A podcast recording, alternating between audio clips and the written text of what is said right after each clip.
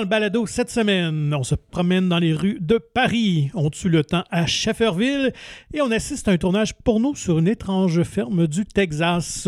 Bienvenue à mon ciné balado. Vous êtes en compagnie de Patrick Marlot et Jean-François Breton. Bonjour Jeff. Salut Patrick. Je pense qu'on peut dire qu'on est très, très fébrile cette semaine parce que, écoute, on a la chance de voir euh, un gros coup de cœur, je pense. hein. On peut Ouais. dire ça comme ça. Exactement, ça piquait euh, notre curiosité et euh, nous nous en déclarons satisfaits, je Ouais, crois. on n'a vraiment pas été déçus. Ah, Donc, on va vous revenir dans quelques instants avec euh, ce, ce film-là. Mais avant, un petit tour des actus. Euh, actus ou bande-annonce, qu'est-ce qu'on commence? Actu. actu. Actualité. Donc, euh, peut-être mentionner le décès quand même d'un d'un acteur qui euh, a connu euh, une heure de gloire. Dans les dernières années, c'était peut-être un peu plus tranquille, mais euh, dans les années 80, c'était vraiment un acteur très prestigieux, William Hurt, décédé à 71 ans de cause naturelle. Donc, Hurt avait gagné l'Oscar pour Kiss of the Spider-Woman au milieu des années 80. En fait, il a été nominé trois années de suite quand même comme meilleur acteur. Donc, suite à ça, il y avait eu Children of a Lesser God en 86 et Broadcast News en 1987.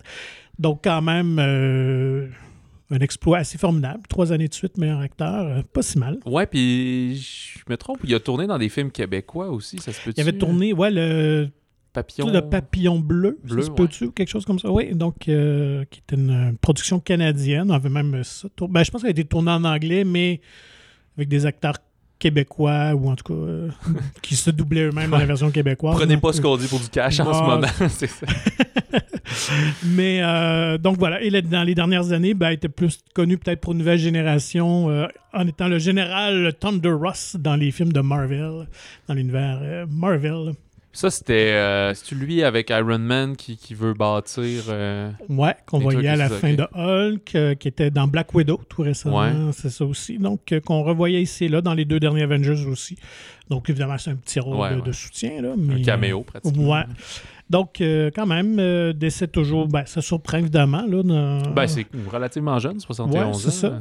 Puis, tu sais, veux, veux pas, ça devient des visages de notre génération, peut-être peut-être un petit peu plus de la mienne, mais quand même, on arrive à cette époque-là où, euh, écoute, euh, on ne faudra pas surprendre dans les prochaines années quand même Ouais. que de, de gros noms là, qui ont marqué la culture populaire, malheureusement, euh, décèdent.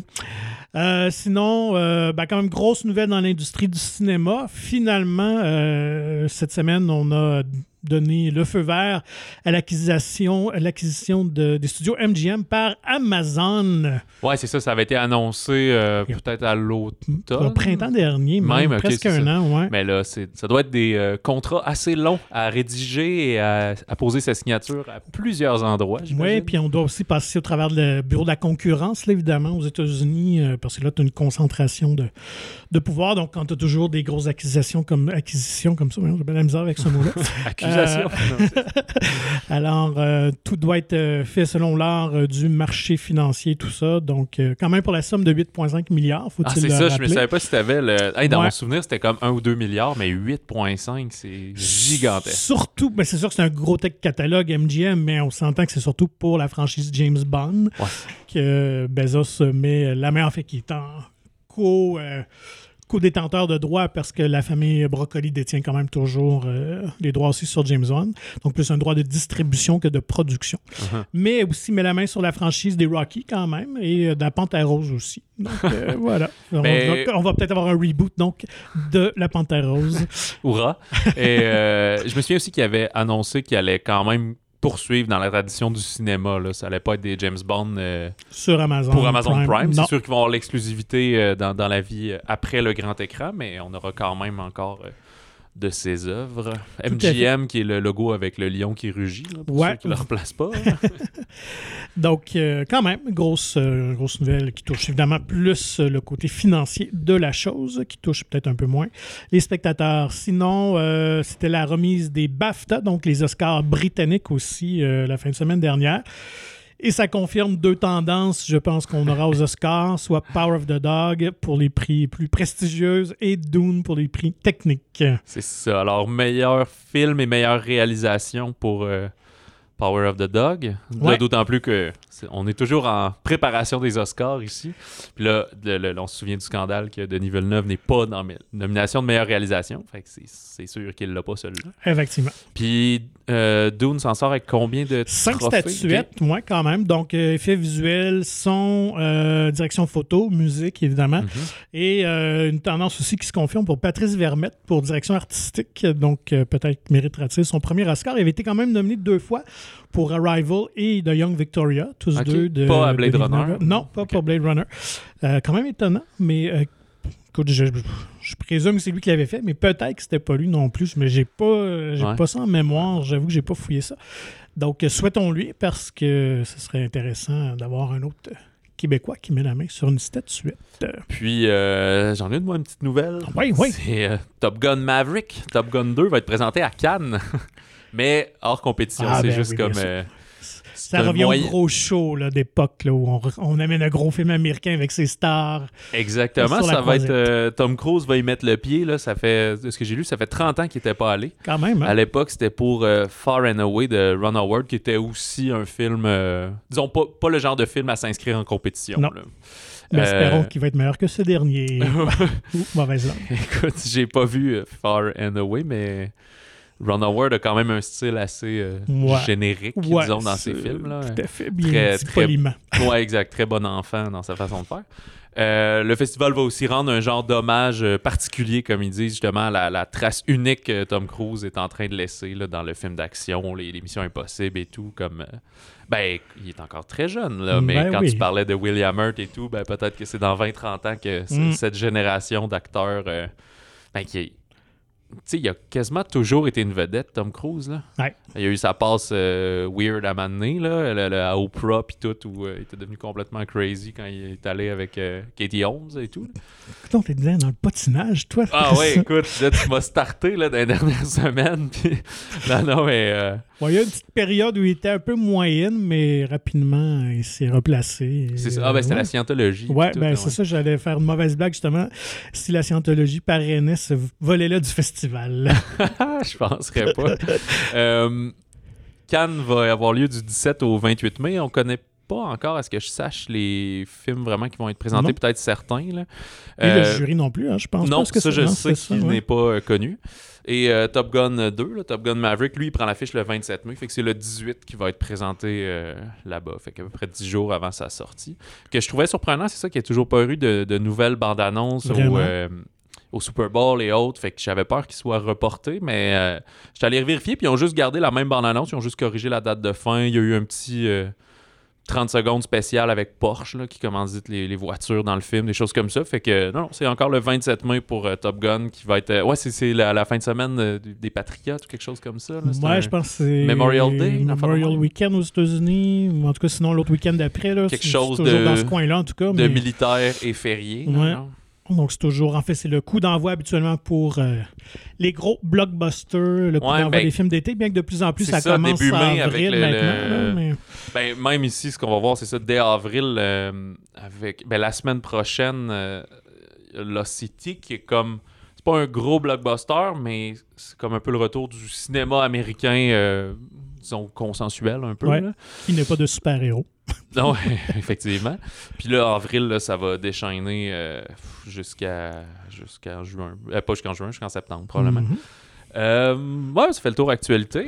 Bande-annonce? Bande-annonce, ouais. Euh, écoute, c'est sorti euh, le lendemain du, dernier enregistrement de notre ben, balado. mais, tout de suite après. Ouais, donc film québécois, Babysitter de Monia Chokri, qui semble être une comédie noire quand même assez intéressante, adaptée d'une pièce de Catherine Léger. Moi, j'ai bien apprécié le, ton. exact. J'ai jamais vu la pièce de théâtre. Moi non plus. Mais je n'avais entendu parler en bien à l'époque. C'est quand même 2017-2018 peut-être qu'elle est encore jouée aussi, mais euh, euh, le film a été présenté à Sundance aussi. Euh, Quand même. Mhm. Et ben, ça donne déjà un ton. Sundance, c'est des films un petit peu plus champ gauche, là, pour dire ça poliment. Mettons, je me souviens de Little Miss Sunshine, par exemple, mhm. qui avait fait un, tabac à Sundance, puis qui est devenu un film iconique par la suite. Fait que ce genre-là, un petit peu décalé dans l'humour, c'est ce qu'on retrouve dans Babysitter. On a des fois de l'espèce de de glam, là, de comme, comme dans le genre Les Feux de l'amour, le côté de l'image est très flou, là, avec ouais. euh, des, des- des reflets, un peu de flair, genre. Euh, ouais, c'est comme un, un gars qui est. Il a-tu perdu sa job ou il est suspendu parce qu'il a fait un, un geste déplacé euh, à la télévision euh, live, genre, puis euh, il est entouré de sa conjointe qui est jouée par Menia Chakri. Le personnage principal, c'est Patrick Yvon. Euh, qui, elle, a l'air d'être un peu en burn-out. Il y a son ami euh, qui est joué par Steve Laplante au travers de tout ça. Puis il engage une babysitter parce qu'il y a un nouvel enfant qui a l'air assez flyé. euh. fait que c'est dur à décrire, mais Ouais. petite bande-annonce de comme une minute et demie assez punchée. Euh, j'ai bien hâte de voir. Je dois avouer que j'ai même pas vu encore euh, La femme de mon frère, qui était le premier film que Monia Chokri a réalisé. Ouais, qui si était, qui était somme toute assez bien. Là, on dirait que c'est comme un- une coche au-dessus, justement, peut-être un peu plus flamboyant, un peu plus. Ben, le fait que c'est pas euh, une histoire qu'elle a écrite, c'est une Mhm. adaptation d'une pièce de théâtre à succès. Fait que elle a peut-être elle, elle a eu plus de liberté peut-être. euh. Oui, elle prend plus d'assurance aussi comme réalisatrice. Et, euh, donc, on voit que c'est un film un, un petit peu plus. ben, je dirais pas gros budget, mais en tout cas un peu plus euh, ambition, ambitieux, dirais-je, Ouais, que. La fin de mon frère. audacieux. Audacieux, ouais, c'est ça. Je pense que c'est le bon mot. Donc, Alors, euh, en salle, c'est le 3 juin. hein, exactement, c'est ça? ouais. Fait qu'à découvrir Baby Sitter. Sinon, ben, euh, nouveauté de la semaine, euh, on commence avec Nouveau-Québec. hein? Nouveau-Québec, ouais. oui. Film, euh, ben, donc, qui le dit, hein, québécois de Sarah Fortin. Ouais, c'est un drame mettant en vedette Christine Beaulieu qu'on voit. Dans le Ben, cyclone à la télé. ouais, c'est ça. euh, aussi dans le Mirage, il y a quelques années de Mhm. Ricardo Troggi, Louis Morissette. C'est vraiment ça, avec qui l'a fait exploser depuis. euh, C'est ça, parce on la voit vraiment Exact. En regardant sa filmographie, j'ai vu qu'elle est dans vraiment beaucoup de projets. Pourtant, je la, je la trouve méconnue un peu. là. Euh, Il y a aussi Jean-Sébastien Courchaine, un peu moins connu, et Jean-Luc Canapé, première apparition. Mhm. su- Oui, c'est ça, exact. Euh, on est euh, arrivé de la ville avec son amoureuse, Sophie, jouée par euh, Christine Beaulieu. Elle arrive à Shefferville, euh, au nord du Québec, très très au nord, que tu peux même pas y aller en auto, pour aller y répandre les cendres de son père, qui lui vivait très près de la communauté. Euh, sauf que là, il arrive un- une espèce d'incident mortel qui force à rester sur place le temps que l'enquête ait lieu. Et là, beaucoup plus longtemps que prévu. Et il se retrouve un peu coincé là, confronté au, au temps, au lieu, puis euh, aux habitants euh, de la place. Et à leurs préjugés aussi. Ouais, exactement. Donc, euh, c'est quand même un, un drame, mais euh, si vous aimez voir à l'écran peut-être un Québec qu'on connaît peu, donc justement, Schafferville est quand même assez exotique pour la, la majorité d'entre nous. Et il y a une mise en contexte très intéressante aussi avec finalement que c'est devenu une ville fantôme depuis la fermeture des, des, des, des mines, des mines dans les années 80 et tout ça. Ouais. Donc, il y a un, côté, un, un contexte que je ne connaissais plus ou moins, que je trouvais intéressant et c'est bien abordé euh, dans le film. Ouais, exact. Puis les mines ont commencé à réouvrir euh, 2010, Avec le 12, plan que j'ai vu. finalement. Ouais, mais c'est, à l'époque euh, des années 80, je pense qu'il était rendu peut-être 3000 habitants. C'est pas un gros village, mais 2-3 000. Quand ils ont fermé, ils sont tombés à comme 400-500. Puis ça, c'est surtout de la, la communauté euh, autochtone Ouais. qui sont restés, là, très peu de, de blancs, si on veut. Mais avant d'en parler plus, on a eu un entretien avec euh, la réalisatrice et scénariste euh, Sarah Fortin. Fait que, on va vous présenter ça. Alors, c'est avec un immense bonheur qu'on reçoit la réalisatrice Sarah Fortin qui nous parle euh, des enjeux, de, de- des coulisses euh, entourant euh, le film Nouveau-Québec qui posait quand même certains défis alors que le film se déroule dans le nord du Québec. Alors, bonjour Sarah. Bonjour à vous. En premier lieu, pourquoi avoir choisi Shefferville? Est-ce que c'est un endroit que tu connaissais avant de t'attaquer au scénario? Oui, c'est un endroit que je connaissais parce que je ne sais pas s'il y a vraiment des gens qui, qui, qui, qui s'en vont là-bas en se disant euh, je vais écrire un film là, ça me semble une bonne idée. Quoique, euh, il y a effectivement eu un film belge il y a une couple d'années qui s'est retrouvé à tourner là, puis je pense qu'ils ont trouvé la place un peu par hasard. Mais donc, euh, c'est tellement un, un lieu isolé, éloigné, puis difficile d'accès que disons que j'ai l'impression qu'il faut aller tourner là-bas en pleine connaissance de cause. Et euh, moi, j'avais fait plusieurs euh, escales euh, avec euh, Wapikoni Mobile, qui est un projet donc de formation et d'accompagnement en audiovisuel avec les, membres des Premières Nations. J'ai travaillé pour ce projet-là pendant plusieurs années. Et j'ai été envoyée, en fait, au départ, dans la communauté de Matimekouche Lac John, qui est la communauté Innu, qui, est collée sur Shefferville, et à Kawawashkamak, la communauté Naskapi. Et puis, ça a été là ma première découverte. Donc, euh, ça a été un espèce d'étrange, coup de foudre. Puis, j'y suis retournée après ça pendant plusieurs années avant même de commencer à écrire le scénario parce que parce que je, ne savais pas d'abord que je voulais faire un film là-bas. Puis c'est à force de discuter avec les gens, de rencontrer du monde, de me faire raconter des histoires que je me suis dit qu'il y avait vraiment un, récit euh, intéressant à raconter puis que j'avais envie de montrer euh, au reste du monde. Puis à ce moment-là, c'est ça, est-ce que c'est une idée que tu aurais pensé faire ailleurs également ou était vraiment pour Shefferville?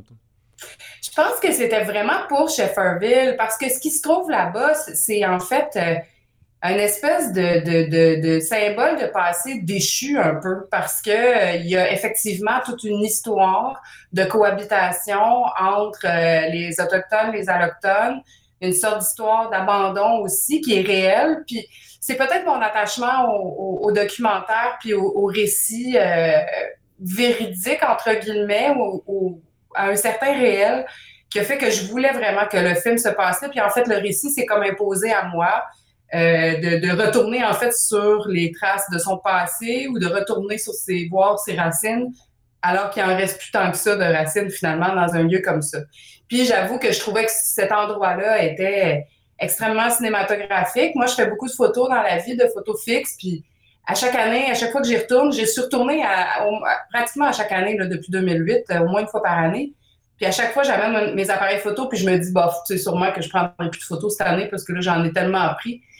Mais je peux pas m'empêcher. On dirait que les lieux ont quelque chose de, de, de, de, fascinant, sont très porteurs de plein, plein de choses, d'une grande beauté, d'un certain désœuvrement aussi, pas toutes les cicatrices aussi du d'un passé. Il y a des choses troubles, on dirait même déjà dans une photo fixe. Fait que je trouvais que c'était un bon, euh, une bonne mise en place pour un, pour un, film. Ça aurait pu être un film documentaire, ça aurait peut-être été plus simple, entre guillemets, au niveau de la production, au niveau d'amener une équipe là-bas. Il y en a eu des projets documentaires à Shefferville, mais c'était une fiction que j'avais envie donc de, mettre un récit en scène dans ces lieux-là, finalement. Justement, tu dis que tu proviens du documentaire. C'était quoi le défi de tourner une première fiction? Euh, j'imagine, comme tu dis, tu n'avais pas une grosse équipe, j'imagine, là-bas, donc probablement que ça se ressemblait pas mal à un tournage de documentaire en quelque part.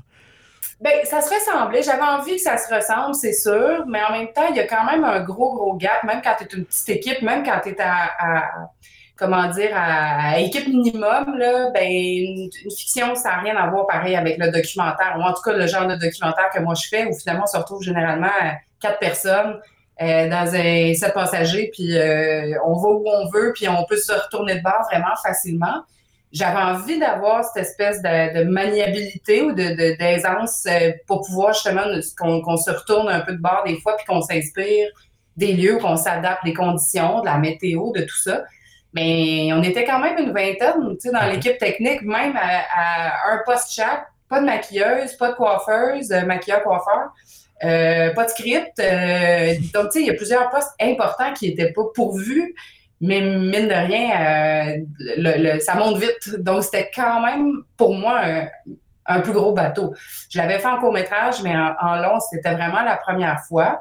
Mais c'était une équipe qui était quand même, qui savait à quoi s'attendre, je pense, qui savait que qu'on allait aussi, euh, euh, qu'on allait essayer de bouger vite, qu'on allait être le plus mobile possible, puis qui savait dans, dans, quel genre de conditions ils s'en allaient travailler aussi. Ça a été combien de temps de tournage finalement? Double question. Euh, c'est quand que vous avez tourné? Parce que ça a l'air. On n'est pas sûr si c'est l'été ou l'automne, vu a la chasse, mais ça a l'air frais pas mal. Euh.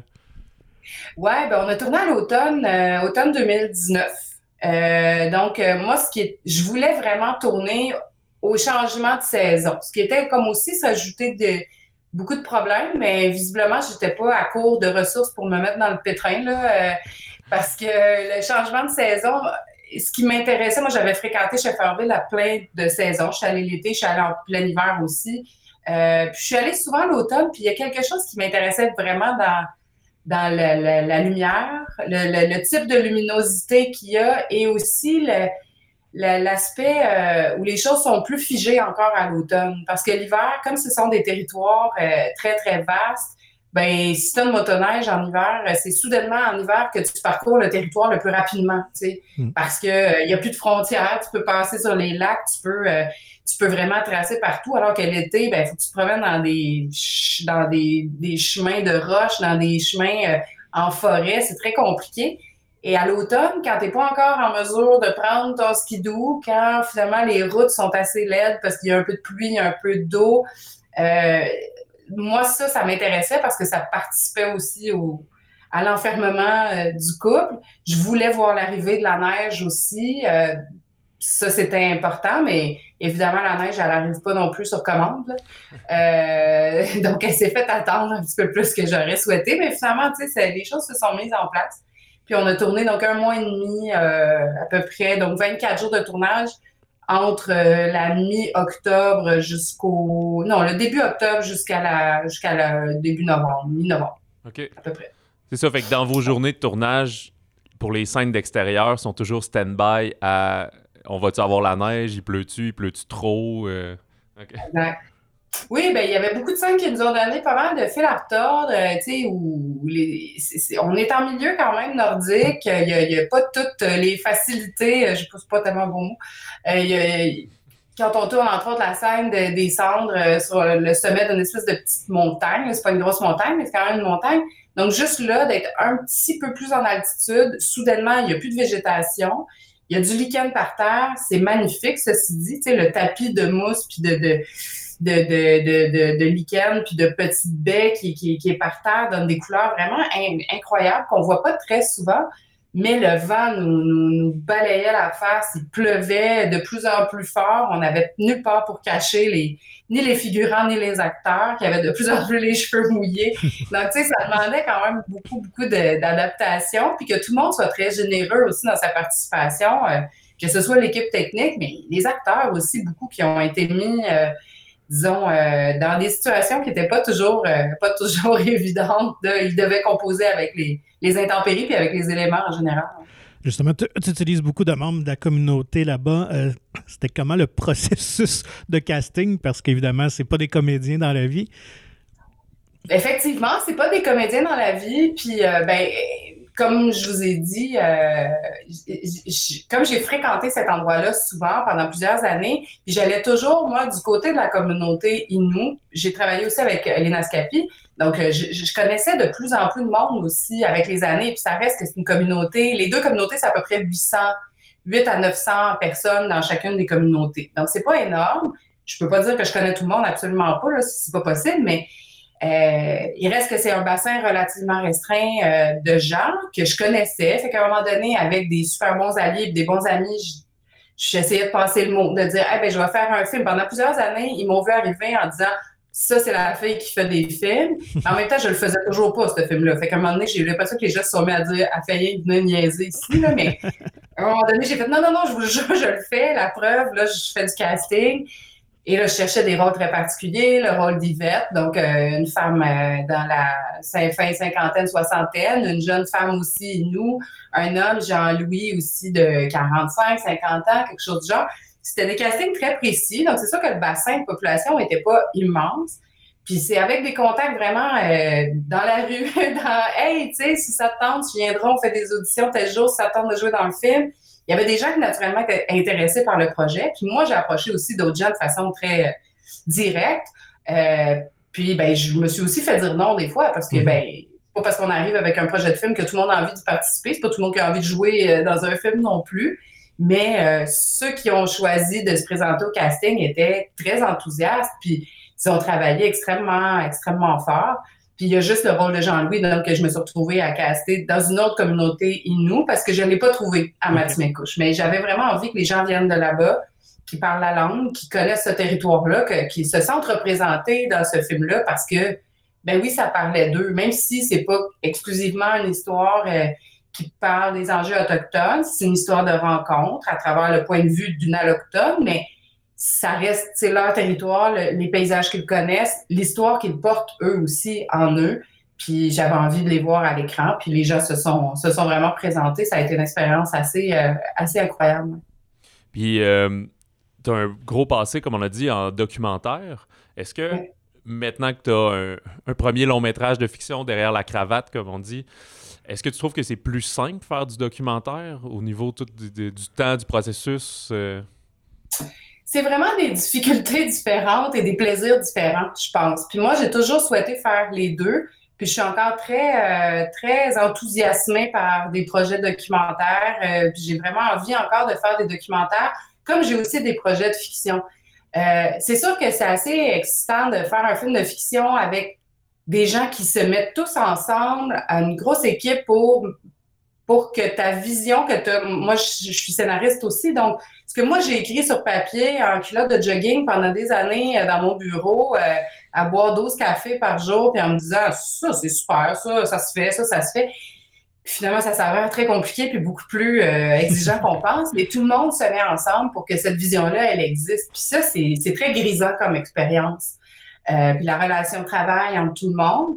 Mais en même temps, c'est plus défini aussi dans le temps. C'est-à-dire que tu sais que tu vas tourner X nombre de jours, puis tu dépasseras pas. Parce que chaque journée coûte tellement cher, puis ça fait pas beaucoup de sens des fois, l'argent qui est dépensé, on dirait pour ça, même quand c'est des films à petit budget.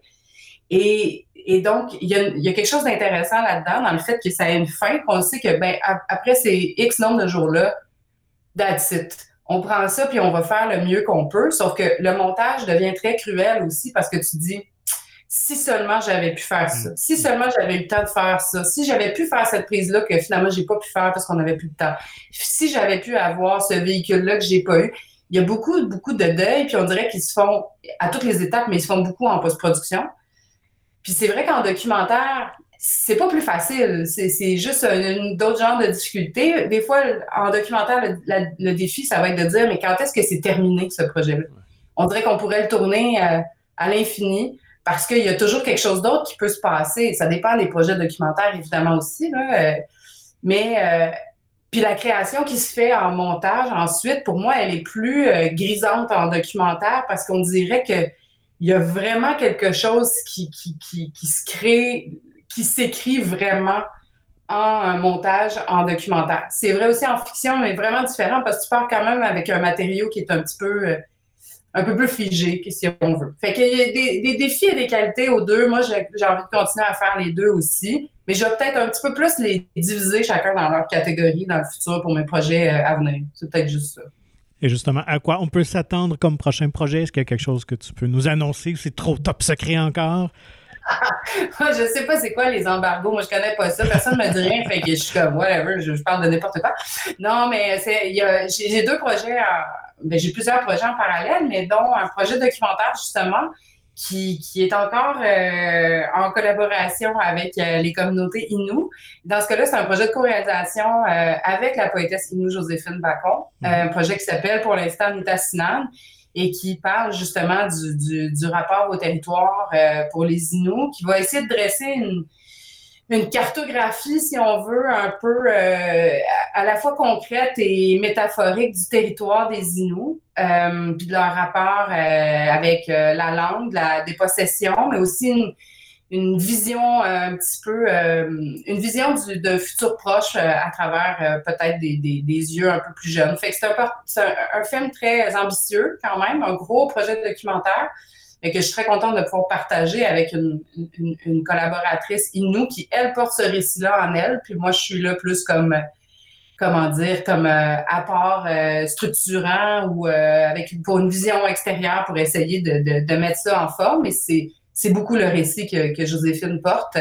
Puis j'ai un projet de, long métrage de fiction aussi que j'ai scénarisé, puis on verra à quel moment ça se fera, mais un projet qui s'appelle Le Beau Temps, que j'espère vraiment pouvoir faire dans les des délais un petit peu plus courts que, que, que temps que ça m'a pris pour faire au Québec. On verra. Peut-être que les gens ont vu que j'étais capable de. que un, J'espère qu'ils ne penseront pas que je suis patiente et qu'ils vont me faire attendre longtemps. Mais en tout cas, peut-être qu'on aura vu que j'étais capable de mener à bien des projets même compliqués. fait que on verra. Ouais. Ben, excellent. Merci beaucoup, Sarah. Puis euh, bon succès avec euh, Nouveau-Québec. Oui, merci, merci beaucoup. Merci. Donc, un gros merci encore une fois à Sarah Fortin euh, d'avoir pris de son temps pour nous avoir parlé euh, de ce film-là. Euh, donc, plein de choses intéressantes à retenir et on n'a pas eu la chance de l'aborder, mais en dehors des, ondes, hors de l'entrevue, elle avait quand même raconter une petite anecdote entourant le casting de Christine Beaulieu, que j'avais trouvé ça quand même très rigolo. Ben oui, j'avais vu qu'elle se connaissait d'avant le projet, donc c'était une amie, puis tu elle explique qu'elle était un peu mal à l'aise au début à l'idée de jouer avec, ben de, de, de, choisir son ami parce qu'elle avait peur que ça interfère sur la relation, mais finalement, c'est comme très professionnel, puis aussi, elle voulait ce côté-là moins connu que qu'elle, elle connaît de la vraie Christine Beaulieu, qui ont intégré pas mal au personnage de Sophie, qui est quelqu'un de très curieuse et d'ouverte d'esprit, ce qui transcende euh, dans le film. Mais d'où se connaissent-elles? C'est quand même coquin. Elles sont connues. Pas ça. Eh non, elles sont connues à la balle molle. Alors que, si je me souviens bien, Christine était lanceuse, puis Sarah était receveuse. ben, ça a développé évidemment une chimie. Euh, pour ceux qui connaissent euh, le sport du baseball et de la balle molle, c'est des rôles qui doivent être, avoir une certaine synergie. Et Christine Beaulieu, elle est excellente dans le film. Euh, donc, elle joue tout en simplicité, mais elle a une force intérieure euh, incroyable. D'ailleurs, tous les comédiens sont, sont très, très bien. Et euh, chapeau aussi aux, aux, comédiens autochtones. Donc, c'est leur seul rôle, en fait. Ils ont été vraiment choisis sur place pour jouer dans le film. Et, ils se tirent très bien d'affaires. C'est pas du tout amateur. Non, c'est ça. C'est vraiment épatant pour ça. Puis, comme on discutait à l'entrevue, tu sais, aussi le le décor a une place très importante. Le, lieu physique aide aussi à leur esprit d'être un peu coincés là, parce que là, ils sont arrivés là en train, ils n'ont pas de voiture. Le temps que l'enquête policière avance, sont, ils doivent rester là, mais l'enquête avance vraiment pas vite parce que euh, il manque de policiers. Fait que mm. dès qu'il arrive quelque chose d'autre, ben on revient demain, ou revenez demain. Euh, ils leur demandent de passer au poste de police pour. Euh, pour leur interrogatoire un peu. Puis là, il arrive au poste, puis il dit Ah ben les policiers sont partis, revenez demain. c'est comme Ok, fait que ils niaisent, là, ils trouvent un petit appartement, t'attends là. Puis évidemment, ils sont confrontés, comme, euh, comme on disait précédemment, à la communauté qui est sur place. Fait que ça n'aura pas le choix de, de briser des tabous. Fait que ça peut être un thème qui semble peut-être cliché parce que on l'a déjà vécu puis exploité. Mais d'un autre côté, c'est des problématiques qu'on vit encore. Mm-hmm. Fait que c'est pas du réchauffé en ce sens-là. Que le film est très intéressant pour ça.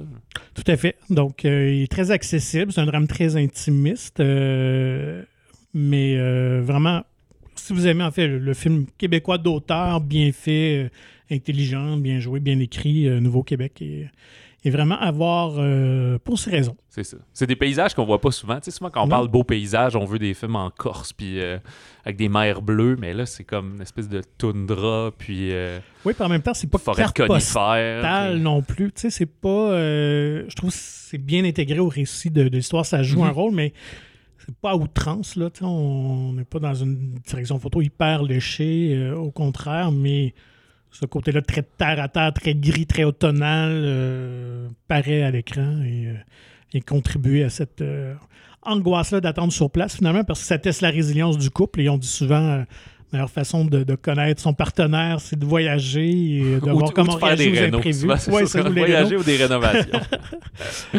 fait que dans ce cas-là, c'est un peu un, voyage forcé qui va, qui va créer une tension entre le couple.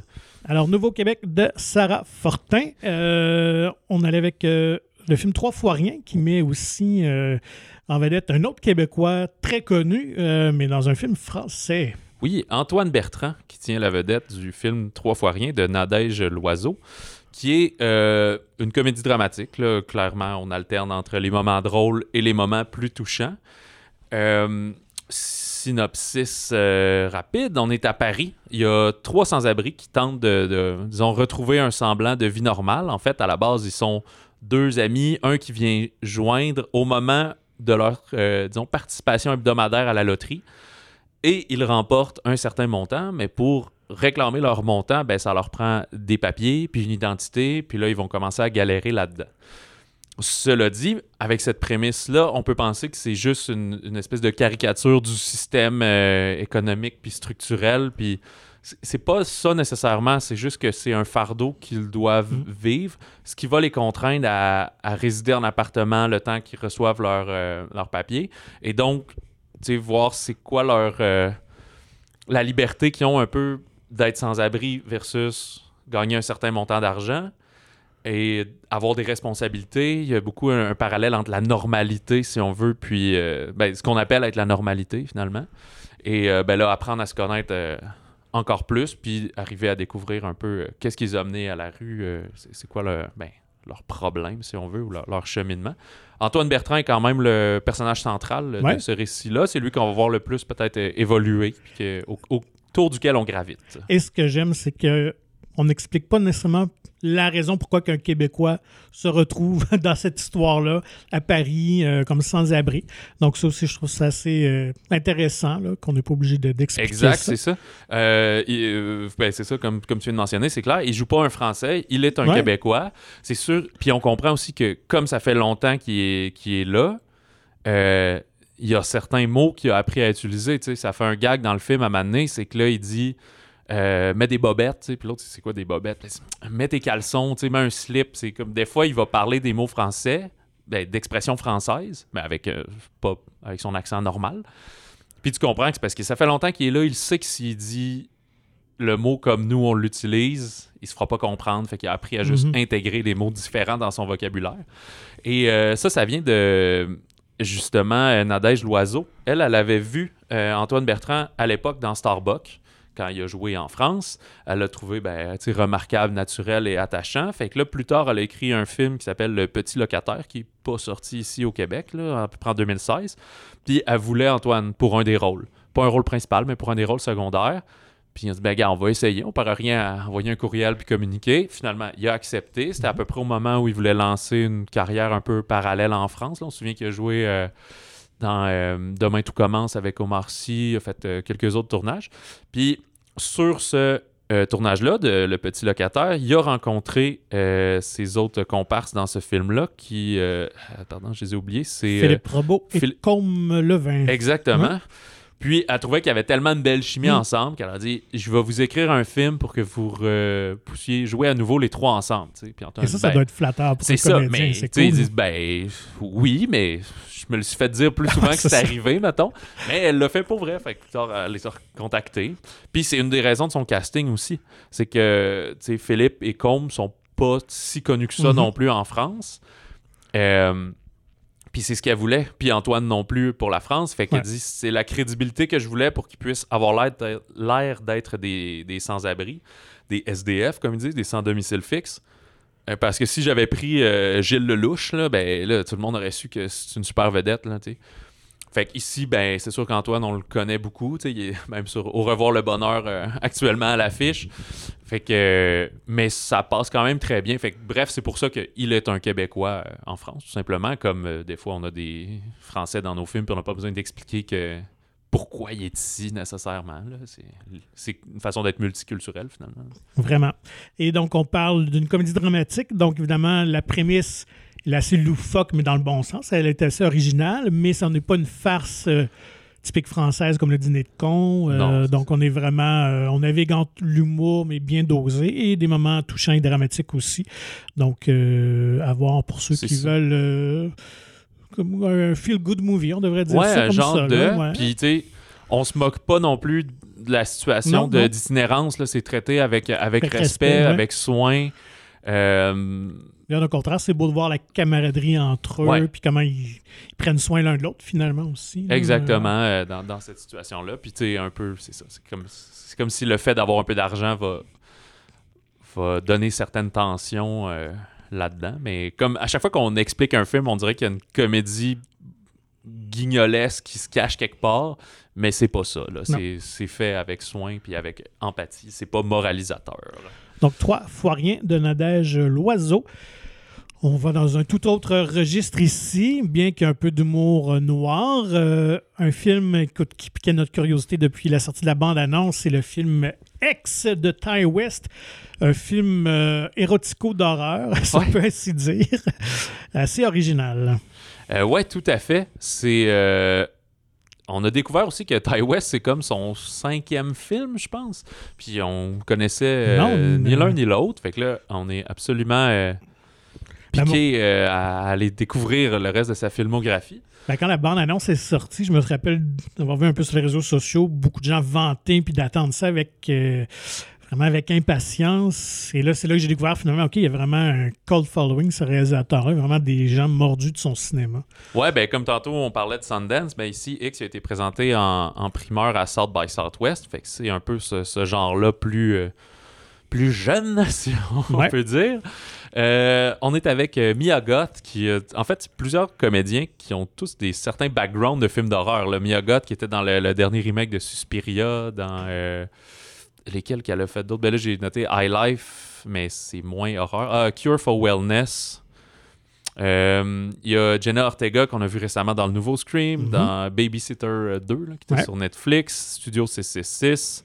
Euh, Martin Anderson qui était dans The Ring, la version américaine. Brittany Snow, des, connu des Pitch Perfect, mais aussi qui a fait euh, Prom Night. Et euh, Kid Cudi, le, le rappeur, qui est son premier film. Ouais, en tout cas, ouais. premier film d'horreur, ça c'est sûr, mais pas mal le premier film, je pense.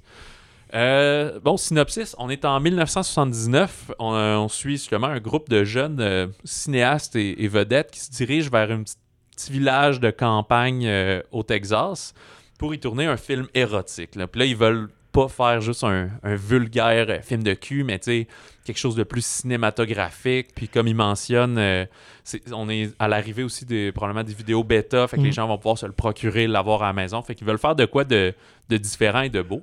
Pour les plus vieux, ils veulent pas faire un Debbie Dallas, mais un Emmanuel. Ouais. comme ça. C'est ça exactement qu'il dit à un moment donné. Debbie Dallas, oui, Ouais. ils, ils font référence. Mais il mentionne aussi au succès que ça a eu, mais en tout cas.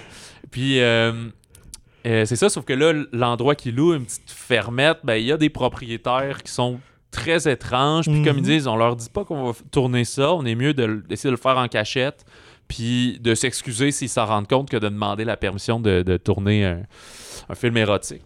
Fait que, ben, sans dire plus sur euh, le, le mystère qu'il y a à cet endroit-là, c'est génial comme film. Là. Ouais. Moi, je- Je vais peut-être juste mentionner que euh, petit peu à petit peu, finalement, les, les- les- ces personnages-là vont se faire euh, tuer quand même par euh, l'étrange couple de la ferme, Oui. qui est un couple âgé euh, assez creepy, disons ça. Oui, oui, oui, absolument. Donc, c'est là que, que l'horreur intervient. disons ça. Le film est quand même en deux temps. On est plus au début, on va installer la trame mystérieuse et qui sont nos, nos, nos cinq protagonistes. Puis, euh, c'est quoi leur but de faire ça? On assiste quand même à des, au tournage, si on veut, de leur film. D'où le visa 16 ans et plus, Ouais. euh, érotisme et violence. Puis je dois avouer pas que pour ces- tout le monde, là. ces séquences-là sont vraiment très drôles. euh, Oh. Lorsqu'on voit vraiment le, le résultat du film porno qui tourne à l'écran. ouais, c'est comme si le film, tu sais, nous, on a quand même ri dans le film, mais le film, il n'y a pas de blague dedans, tu sais. C'est juste que le réalisateur, puis dans sa mise en scène, il Mm. est conscient que c'est un film de genre, comme on dit, que c'est quand même niché. Mais euh, c'est aussi, je l'ai pas mentionné, c'est une production des studios A24, fait Ouais. qu'il y a cette espèce de, de folie-là qu'on peut retrouver. Cela dit, c'est pas aussi dense que, mettons, un Midsommar ou euh, ben, l'autre de Harry Astor, Hereditary, de Witch, ces trucs-là. Beaucoup plus accessible quand même, sans être le, le- le très commercial d'un Scream, mettons, là, qui, qui, qui va plaire à un peu tout le monde. là. Lui, il faut juste c'est un petit peu plus éclaté. tu sais. Moi, euh, on en reparlait par après, ça me rappelle un peu Green Room dans la manière de, de, comme établir le lieu, puis quasiment vouloir comme qu'ils tournent leur film, puis faire à donné réaliser ah oui c'est vrai, il faut qu'il y ait un bain de sang aussi. Il y a une tuerie qui s'en vient. là. Ouais, moi, écoute, moi, j'ai, je voyais un peu les hommages, évidemment, au euh, Texas Chainsaw Massacre, massacre à la tronçonneuse qui se déroule au Texas. Ouais. Sur une ferme dans la campagne, euh, des gens qui se trouvent là. Euh, donc, euh, ça, euh, on mentionne Psycho dans le film d'Hitchcock et d'ailleurs euh, de beau clin d'œil aussi. Euh, je trouve qu'il y a un aura des premiers films de M. Night Shyamalan aussi. Aussi- un de ses derniers aussi de visite. Euh, il plane une espèce d'aura de mystère. On sait pas trop. Il va y avoir du surnaturel ou pas. On n'est pas Ouais. certain.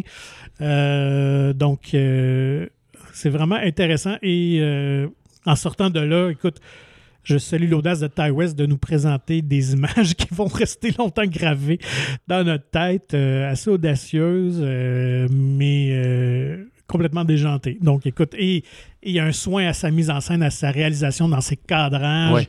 incroyables. Donc, euh, c'est vraiment un petit bijou de film à voir. Ouais, puis juste, euh, tu sais, dès l'ouverture, là, comme ça filme la grange, puis là, je pensais que ça allait être là, vraiment euh, carré, là, comme euh, de la Mhm. caméra, je pense, que c'était 16 mm qui filmait à Ouais. l'époque. Là? Puis là, j'étais là, ah, ça va être quand même dense, mais c'est comme si c'était un, un juste une vignette éclairée, puis tu te rends compte qu'on est comme dans une grange. Fait que le, le- le reste du cadre, le film est pas en scope, il est en flat, là, donc le format un petit peu plus. euh, qui ressemble plus à un 35, téléviseur ouais. là, qu'on connaît que, que le vraiment euh, long. Là. Puis là, la caméra fait un pan vers l'avant, puis là, tu comprends, OK, c'est justement, c'est un clin d'œil à, à Mm. ça. Parce que quand on voit les images de leur tournage, ben là, oui, c'est le, le petit carré euh, avec les coins ronds, là, pratiquement. là.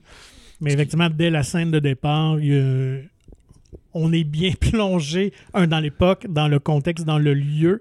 On sait que quelque chose de terrible va arriver, et là, c'est juste de voir Qu'est-ce qui s'est qui passé? passé Ouais. de- et tout ça. Donc, euh, vraiment. euh, Les personnages colorés, là, c'est. Vraiment aussi. Ouais, très sympathique et bien joué parce qu'on sait que souvent dans les films d'horreur, c'est peut-être un des, des critiques qu'on peut faire, c'est que c'est pas toujours des bons comédiens, mais là, ils sont vraiment Ouais, euh, puis très euh, bons et sympathiques aussi. Euh, Le, le personnage principal, c'est plus Miyagot, mais c'est euh, Jenna Ortega qui va chercher un bon cri d'horreur là, à Mhm. m'amener dans euh, au deuxième tiers du film à peu près là, digne. on le sent qu'ils l'ont travaillé, ils ont voulu que ça soit un cri un peu mémorable, un visage là, de terrifié Ouais. et tout là, c'est génial ça. Et mention euh, aux gens du maquillage et costume, ben pas maquillage et costume, mais de, de- maquillage, oui. Parce que dans le fond, le, vieux couple euh, qu'on voit âgé à l'écran, ben, c'est des jeunes en fait. Donc euh, Mia Goth qui, joue un double rôle et un autre comédien aussi. euh, donc euh, c'est sûr que ça se voit un peu, ça ne serait pas des vraies personnes, là, mais euh, sont quand même très très bien réussis, euh, Ouais, c'est ça. les maquillages. Ben, moi je savais pas, c'est parce qu'on a lu euh, après euh, Mm. là-dessus, là, sinon c'est imprévisible, puis c'est pas en tout cas, c'est pas une affaire de fantastique que c'est elle-même dans, dans le futur ou de quoi. C'est juste, là, c'est un jeu de d'acteurs, tout simplement. Ouais, tu vois là. un choix artistique, en fait, par Ty West. Et d'ailleurs, qui, a annonce, qui a fait une grande annonce cette semaine. euh, Ben oui, en lorsque- fait, c'est après la première Ben à South by Southwest, Southwest pardon, euh, que le film se passe au Texas, mais il a été tourné en Nouvelle-Zélande. Ben oui. Et là, tout de suite après la projection, Q&A, tout le monde est content. Puis il a dit, Hey, savez-vous quoi? Pendant la pandémie, j'ai tourné en secret la suite. Ben en fait, l'antépisode, Ouais, le ça. prequel, comme Mhm. on dit. Fait que euh, ils ont pas sorti la bande-annonce tout de suite parce qu'elle spoilerait un peu le film. Fait qu'on peut s'attendre peut-être plus cet été à voir la bande-annonce de l'antépisode qui va s'appeler Pearl, qui va se dérouler à peu près en 1918. Fait Mhm. que, sans dire plus, ça va être le couple euh, de, disons, gens étranges âgés. Ben, ça va être comme eux dans leur jeunesse, Ouais. probablement. Et c'est ça que tu disais, c'est que Miyagot Ouais. va jouer. Reprend son rôle, euh, effectivement. C'est ça. Fait que là, elle va, être, elle va jouer la, la- la vieille personne et non son personnage jeune. Mais c'est pas, Ouais. euh, c'est pas de la science-fiction, là. C'est pas le même personnage. C'est juste la même comédienne. Donc, à voir plus tard cette année. Normalement, Ouais. ça devrait sortir en 2022. Fait Donc, que euh, sûrement à l'automne pour le Mhm. temps des films d'horreur pour Pearl. Mais d'abord, voyez X. euh, Absolument à voir, ouais, ouais, tout à fait. Si vous aimez ce genre de film d'horreur intelligent, euh, qui sort de la traque un peu, comme C'est on ça. dit, mais pas prétentieux non plus, Non, non, comme d'autres ont pu. Je sais qu'il y en a qui c'est ce qu'ils reprochaient, mettons, à The Lighthouse, puis des choses comme ça. Là, c'est comme assez léger là, dans, dans Moi, je, je mettrais dans la même veine que Get Out. Ça m'a procuré autant le même plaisir, un élément de surprise, Ouais. mais très accessible, avec un peu un humour malaisant à travers ça. euh, fait que ça peut servir de référence. Ouais, ouais, c'est un très bon exemple. Est-ce qu'il va gagner euh, l'an prochain le scénario du. l'Oscar du meilleur scénario original? Ça, je sais pas. genre de- Mais je crois que ça peut vraiment devenir un, un classique Ah, pour les fans du genre. Euh, Laissez-vous Assurément pas intimider. que ça va devenir un film culte. Euh, autre sortie, il y a euh, The Outfit, euh, en français Le Tailleur de Graham Moore, avec entre autres acteur principal Mark Rylance, Mhm. que c'est le genre de comédien qu'on reconnaît sa face, mais que. Qui est assez caméléon quand même. ouais, c'est ces ça, films, là, c'est hein, pas ouais. l'acteur préféré de personne, mais il est excellent. là. Il, a- il était dans Bridge of Spies, dans Dunkirk. Euh, Zoe Deutsch, qu'on a vu aussi euh, dans Zombieland 2, là, qui faisait la nunuche. Euh, Dylan O'Brien, lui qui est derrière euh, Teen Wolf puis Maze Runner. Euh, c'est écrit par euh, Jonathan McLean, qui est surtout un acteur de TV, son premier crédit à titre d'auteur, mais également coécrit et réalisé par Graham Moore, qui lui a remporté il y a quelques années l'Oscar euh, du meilleur scénario adapté pour The Imitation Game, là, qui était avec euh, Ouais, Benedict, Benedict Cumberbatch. C'est ça. Mhm. Euh, fait que bref, c'est sa première réalisation. C'est un huis clos dans un chez un tailleur, dans un tailor shop. C'est ce qu'on dit, ouais. En Ouais. tout cas, un endroit qui font des soutes. On est dans les années 50 à Chicago. C'est un tailleur anglais. Euh, qui est rendu là, justement, à Chicago. Il conçoit des costumes, mais les seuls qui ont assez d'argent pour s'y procurer, ben, c'est pas mal les mafieux. Fait que lui, il achète la paix, il pose pas de questions sur ce qu'ils font, tant qu'il peut euh, leur faire des, des habits et des costumes. Lui, il est bien content. Il y a une espèce de boîte de dépôt dans son bureau les gens déposent comme leur, argent, les choses comme ça. Quelqu'un vient collecter, lui, ferme les yeux là-dessus. Sauf que un soir, là, les, les mafieux cherchent à trouver une taupe, dans le fond, qui vendrait des renseignements euh, à la police. Fait que lui, il est un peu coincé là, entre les deux gardes-gang, euh, dans son... euh, dans sa shop, si on veut, et avec aussi son, son assistante. Fait que c'est ça, comme je dis, huis clos, tout se passe vraiment là, des comédiens entrent, repartent, reviennent, ce qui peut donner un côté euh, un peu pièce de théâtre, mais c'est parce que Mhm. ça a été euh, et, ben, probablement écrit un peu avant, mais tourné pendant la pandémie, fait c'est pour ça qu'il y a que 7-8 comédiens, on est assez restreint, on comprend l'esthétique. C'est pas choquant, mais quand on sait ça, ça peut-être ça explique pourquoi ils ont, ils ont- ils sont Ouais. pas allés faire aucune scène d'extérieur ou des choses comme ça. C'était peut-être un exercice de style voulu aussi. Ben, en, plus, on a le point de vue du tailleur, puis lui ne quitte jamais son ça. établissement. C'est les autres, euh, les autres personnes qui vont aller et venir. Euh, c'est pas un whodunit, c'est plus un euh, qui dit vrai, qui dit faux. éventuellement, nous autres, on va, on va être témoins, mettons, d'un meurtre, mais là, certains personnages vont commencer à mentir. Fait que là, tu sais, de voir comment ça va se développer, se dérouler autour de ça. Euh, qui serait la taupe s'il y en a vraiment un euh, parmi le, lot des personnes. Euh, si vous aimez ce genre, c'est ça, de, de, de film de gangster un peu, c'est pas, pas une tuerie de film d'action, c'est plus cérébral un petit peu, sans être un gros casse-tête. là. Euh, musique par Alexandre Desplat, un petit jazzy mystérieux justement, style années 50, qui est comme euh, quand même euh, une machine. Je sais pas Ouais. si lui il fait partie de comme Hans Zimmer, là, que on y attribue beaucoup de choses, mais des fois, il y a plus. C'est comme un. Il y a une écurie, là. Il y a du Ah, monde qui ouais. écrivent des choses pour eux. Je sais pas si Desplat est dans la même game de. Écoute, la quantité qu'il fait, euh, Ça se pourrait. peut-être, Ça se peut-être. En fait, pourrait. peut-être qu'il compose, mais que tout ce qui est la mise en place, l'orchestration est donnée. euh, C'est ça, c'est comme il révise à la fin puis il dit d'accord, c'est assez bon pour qu'on mette Mm. mon nom là-dessus. puis... Mais après, c'est connu. euh, J'ai un ami qui, qui- qui est pas mal féru de musique de film. C'est ce qui me. J'ai oublié le nom de la personne, mais quelqu'un qui est, mettons, un ancien protégé de Zimmer. Puis là, amené, t'es assez gros pour avoir ton propre nom. si ouais, ouais, ouais. Euh, dans ce film-là aussi, ben, même chose, la direction photo, les décors, les costumes, c'est vraiment beau, c'est vraiment bien fait. Le- c'est cool. C'est quelque chose que, ben, si vous nous écoutez depuis longtemps, vous avez compris. Quand on voit un métier ou une facette qui est méconnue, c'est Mm. toujours intéressant. Là, fait que voir l'arrière d'une shop, on le voit beaucoup plus que dans House of Gucci, par exemple. Euh, et euh, j'ai lu que le film s'appelle The Outfit, c'est comme le- l'habit, là, le- le- mais c'était aussi le nom utilisé pour euh, la mafia de Chicago. Ah, Il se faisait appeler The Outfit. Je sais pas si c'est encore le cas, là, mais euh, j'ai lu ça quelque part. Oh. ok?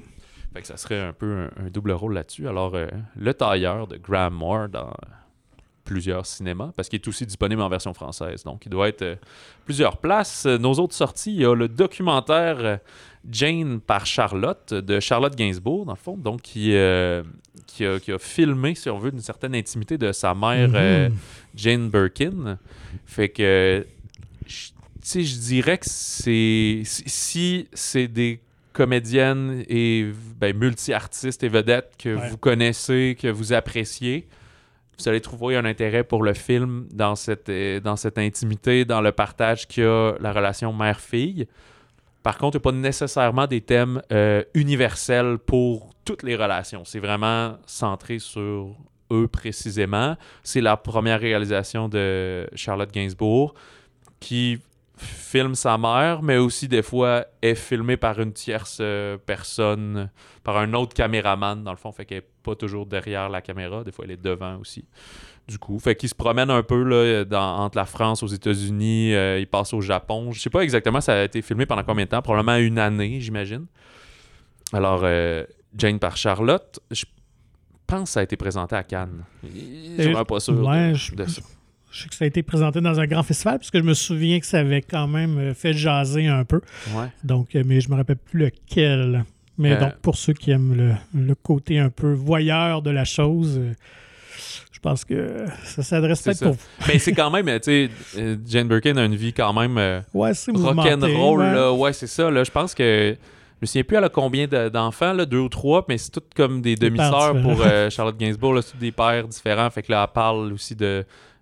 euh, ben, son père à lui, qui était. À elle, pardon, qui était Serge Gainsbourg, Mhm. mais euh, de d'autres d'autres relations qu'elle a eues par la suite. Fait que, tu sais, même si Gainsbourg était son père, elle- il y a quasiment des beaux-pères qu'elle a connus autant euh, par rapport à ses sœurs et les relations suivantes. Fait que, Mm. en famille recomposée, euh, c'est un exemple. C'est juste que c'est comme tout un peu des vedettes. là. Disons que c'est un anti-famille Kardashian comme look. Ouais. Attendez-vous pas à ce genre de documentaire. Non, c'est ça. Il y a pas... Mais Euh, pourtant, elle achète un chien à un moment donné Ouais, dans le film, mais c'est pas un petit chihuahua de sacoche. Mais c'est vrai que c'est quand même une fenêtre sur une famille d'artistes assez iconoclaste, là, assez euh, éclatée. là. Éclaté, mais emblématique, Mm, ouais. si on veut, de, de différentes générations. Et euh, il y a un autre documentaire aussi, peut-être euh, un peu moins euh, distribué, mais j'ai vu qu'il y a déjà plein de projections de ciné-rencontres et ce genre de choses, là, même en région. C'est Mhm. le documentaire Zoreken d'Emmanuel Licha. Euh, on est à bord d'un Zoreken qui veut dire os de requin, qui est en fait le surnom euh, d'une espèce de genre de camionnette Jeep qui a été euh, très popularisé par euh, les euh, ONG, les organisations non gouvernementales. Fait qu'on suit, c'est un genre de road movie. On va suivre des Haïtiens qui font le point sur leur pays. On est dix ans après, dans le fond, le tremblement de terre de 2010. là. fait que ça a été filmé, Mhm. ça, à peu près en 2020. Fait que, bref, euh, c'est comme un point de vue là-dessus, mais on, c'est une mise en scène différente que juste les filmer assis sur un tabouret euh, sur un fond un peu flou. Là. Ils se promènent dans ces genres de Jeep, dans le fond, qui sont très iconiques de l'endroit. Et euh, il y a, euh, ça nous a échappé, peut-être que certains cinémas l'avaient la semaine dernière, The Godfather, euh, Oui. son 50e anniversaire, film de 72 quand même. Tout à fait. Est-ce que tu sais c'est quoi, Patrick, le parrain? Euh, je pense que oui. hein. Je pense que c'est écoute, un des, des films marquants, évidemment, du cinéma américain que moi, je vais aller voir assurément sur grand écran. Je n'ai jamais eu la chance euh, de le voir, donc euh, bien de, de le, de le redécouvrir sur grand écran. Ouais, je dois avouer que c'est un film que j'ai vu qu'une seule fois euh, dans ma vie. À un moment donné, je m'étais pour la pour tiens justement, on parle souvent des potins de vedettes. Je vais donner ce potin là sur ma vie personnelle. Je m'étais fait enlever les dents de sagesse, fait que là je savais que j'allais avoir j'allais être un peu en compote, puis un collègue de travail m'avait prêté le coffret avec les trois. Fait que euh, je me souviens que pendant en deux jours, là, je les Ouais. avais tous écoutés euh, en buvant des boosts puis euh, sur les antidouleurs. fait que c'est peut-être un peu flou dans ma tête, là, ça fait déjà quelques années. Fait que oui, le premier, j'apprécierais de le, de le revoir. Puis là, je pense pas qu'on a ajouté des scènes, c'est juste qu'il est remasterisé, euh, image améliorée et tout. Là, il est rendu. ils vont le sortir aussi dans quelques semaines en Blu-ray, là, même en 4K, là, si vous avez ce genre de téléviseur. Mais sur grand écran, c'est euh, même plus excitant, dans le fond, Mhm. parce que la, la qualité audio va être là. Fait que je- si vous l'avez accessible près de chez vous, euh, hâtez-vous. C'est pas le genre de produit qui reste à l'affiche euh, bien bien longtemps, là, souvent une semaine, maximum deux, parce que ça peut jamais prendre complètement l'écran. faut Ben ouais. toujours quand même faire place plus aux nouveautés qu'à ramener des, euh, des vieux films, même si ce sont des classiques. C'est euh, si jamais vous, vous êtes... vous avez aucune idée c'est quoi, c'est Francis Ford, Coppola, pardon, qui a écrit et réalisé ça. C'était l'adaptation d'un livre. hein, D'un si- roman, oui, de roman Mario Puzo. qui a pas mal popularisé le style de mafia et surtout dépeint d'une manière très très réaliste euh, les mafias euh, New York ben, c'est des mafias italiennes mais ils sont à New York ouais, ou à Chicago. Non, c'est New York. c'est à New York Ouais. c'est ça avec euh, Marlon Brando dans son rôle iconique mais il y a aussi euh, James Caan et Al Pacino qui, Qui a été étaient- découvert avec ce film-là, Ouais, était c'est son premier euh, grand, grand rôle. c'est devenu son pain et son beurre après de jouer dans des films de mafia Donc, euh, saluons l'effort, effectivement, des salles de présenter euh, ce film-là et espérons qu'il va y en avoir d'autres. Moi, j'ai un excellent souvenir d'avoir vu, écoute, Blade Runner, je me rappelle, The Exorcist aussi, on l'avait ressorti pour une, une édition anniversaire. Donc, c'est fun de revoir ces, ces grands classiques-là du cinéma avec un public, mais sur grand écran. Ce n'est jamais la même chose. Ben, les, les cinémas ont une certaine liberté pour en présenter, mais quand le distributeur décide de- de- de- d'investir pour refaire une copie de Mhm. meilleure qualité, il s'occupe d'une distribution, ben, ça aide à, sur la visibilité du film, donc ça encourage les cinémas à le présenter finalement. Ce genre euh, d'activité, si on veut, de projection spéciale. Euh, ben, sur ça, ça conclut l'épisode de cette semaine. Euh, la semaine prochaine, on vous parle, ben, je l'avais un petit peu teasé en intro, de Lost City, qui est, euh, on découvrira si c'est un, un, top ou un flop, si on veut, une espèce de romance d'aventure à la, justement, Romancing the Stone et ce genre de. Jewel of the Nile aussi, qui était, avec, qui était sa suite. Oui. The Romancing the Stone. Donc, oui. Euh, avec euh, Michael Douglas, puis. Euh, Kathleen Turner à l'époque. Et voilà. Fait que ce genre-là, on est plus comédie, ça va être avec Sandra Bullock et Channing Tatum. Qui, honnêtement, est toujours assez efficace, Sandra Bullock, pour ce genre de comédie-là, de rôle-là. Ouais. J'ai bien hâte de, de voir ça. Surtout Daniel Radcliffe dans un, euh, un, anti-casting, ouais, mettons, qui joue méchant. le méchant, espèce de milliardaire euh, donc crapuleux. Donc, euh, j'ai hâte de voir ça. Puis, comme je disais, ben, c'est que ça lance un peu le, le, retour du gros cinéma américain à, gros déploiement. Là, après ça, ça va s'enchaîner avec ben, je sais plus l'ordre, mais il va y avoir Sonic, il va y avoir les animaux euh, fantastiques, mhm. euh, blablabla, puis ça s'enfile jusqu'à Doctor Strange, puis on est parti pour l'été. Fait que là, il va y avoir des grosses sorties américaines. Si c'est votre, euh, votre bag, comme on dit, si c'est votre genre, ben, c'est là que ça revient au menu. Alors, vous pouvez nous contacter, écrivez-nous au balado au singulier, monciné.ca. Puis, si vous voulez nous parler de X, si vous allez le voir, ça va nous faire plaisir parce que pour l'instant, tu penses -tu que tu vas aller le revoir déjà? Oh oui. Ouais, sûrement, pas avec ta fille, mais je sais pas. Euh. Écoute, je, sais, je me pose la question parce que. Ouais, il y a quelques scènes quand même un peu osées, mais Ah, ben en fait, elle pourrait pas, parce que c'est 16 plus. Puis à 16 plus, tu, ben, peux pas être accompagné. Non, 13 plus, tu peux être accompagné d'un majeur. 16 et 18 plus, il faut que tu ailles l'âge. D'accord. Fait que, euh, pourra pas. Fait que, mm. pas, plus de dilemme moral à te poser comme question. Alors, bref, euh, comme d'habitude aussi, on vous invite à vous procurer le magazine Mon Ciné gratuitement, qui est disponible en version numérique ou physique dans euh, votre cinéma favori. Visitez le monciné.ca pour plus d'informations. Alors, bonne semaine de cinéma et on se reparle la semaine prochaine.